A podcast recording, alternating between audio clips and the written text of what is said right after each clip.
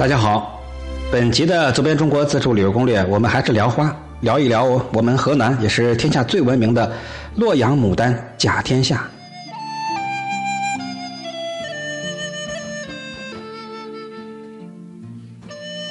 相信不知道洛阳牡丹的朋友数量会非常的少。呃，牡丹是我国传统的名贵花卉，也是我国的十大名花之一。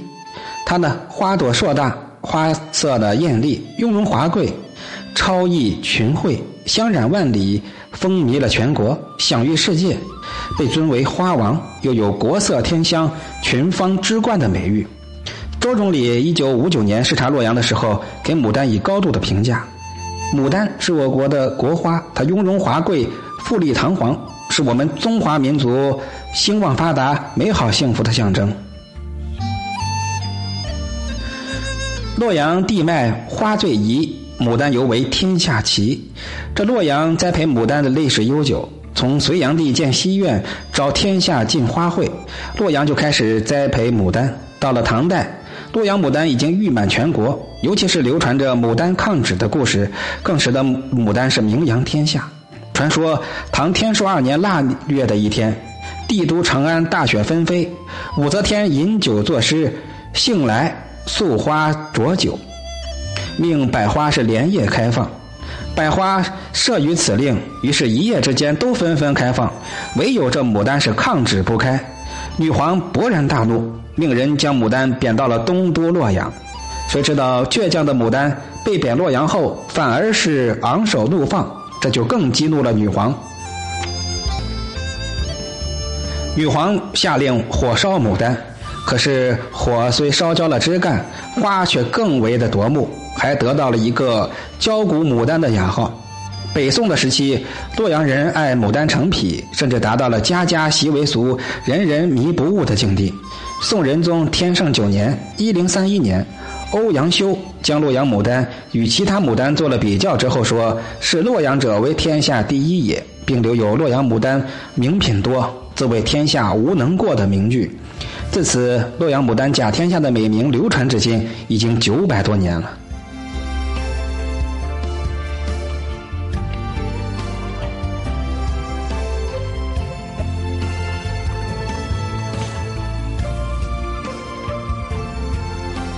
近年来啊，呃，政府在洛阳专门开辟了。栽种牡丹的花圃，并在各个公园建设了大型的牡丹花卉，种植各色的品种牡丹供游人观赏。现如今，洛阳牡丹已经发展到了三百多万株、五百多个品种，花色上有红、黄、白、紫、粉、蓝、绿、墨等各种颜色，花瓣呢有单瓣、复瓣之别，香味有清香、浓香、幽香不同。其中的名贵品种有金光灿灿的瑶黄花王。光彩灼灼的魏紫花后，喷红吐艳的洛阳红，茉莉含金的烟绒紫，美如碧玉的豆绿，红白斗艳的二乔等。牡丹被定为洛阳的市花。从一九八三年呢，洛阳每年在四月十五到二十五日会举办盛大的牡丹花卉，伴随牡丹花卉还有大型的灯展和内容丰富、形式多样的经济文化活动。在如锦似绣的花海里面游人如潮，盛况空前。除了这个呃很多的著名的公园啊，洛阳有很多的公园，像这个王城公园，还有洛阳牡丹这个牡丹园之外，神州牡丹园，还有很多的欣赏牡丹的地方。各位只要到了洛阳，满大街的指引牌，所以呢不会担心找不到欣赏牡丹的地方。此外呢，我国还有十大欣赏牡丹的这个。佳境，我会在下一集跟各位再好好的聊。那观赏牡丹呀，已经成为人们生活中的最大的乐趣。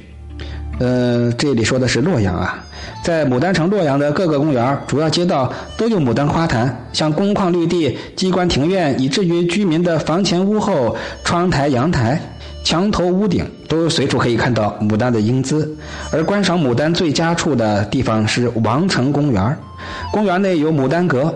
牡丹仙子花坛、桥北牡丹花圃等三大牡丹观赏区。洛阳呢，还有利用现代声光技术展现牡丹形象的洛阳牡丹宫。宫内除了种植有牡丹精品和各种花草外，还有三十六个场景，把有关牡丹的传说、神话故事、洛阳八大景以及中外名人讴歌牡丹的诗歌、书画等，利用现代的声光技术，以生动逼真的表现。洛阳还有国家级牡丹的基因库，这是一处融生产、科研、旅游为一体的牡丹繁衍基地，收集。引进的牡丹品种四百五十多个，共计有十五万多株，并且建筑有望松亭、武后池等八大建筑，富有民族风格的建筑景点是错落有致，松、竹、梅等花木点缀其间，别有洞天。此外呢，洛阳植物园、洛阳牡丹公园也都是观赏牡丹的圣地。近年来，洛阳人还栽培出了在其他季节也可以开花的牡丹，实现了一年四季皆可赏花的愿望。洛阳牡丹正以它的绚丽色彩装点着九朝古都，欢迎着越来越多的中外游客，当然也欢迎着您。所以有时间来到我们洛呃河南洛阳，一定别忘了在花期观赏甲天下的牡丹。标题的后十个字母就是海哥的微信，欢迎交流交友同游，也欢迎来到我的忘忧谷做客。海哥的爱车海狮房车。是我的私人定制，因为工作调动，目前正在寻找爱车、懂车的朋呃靠谱的朋友，来把它领走啊。那这辆车呢，九十五万毫安的大锂电，光这一块我就花了两万多呀。目前呃对外都是十二点八万，我的听友粉丝仅需十点八万，机会有限啊，错过可就没有了。全网就这一辆，欢迎与我联系。那下一期我们接着聊，拜拜。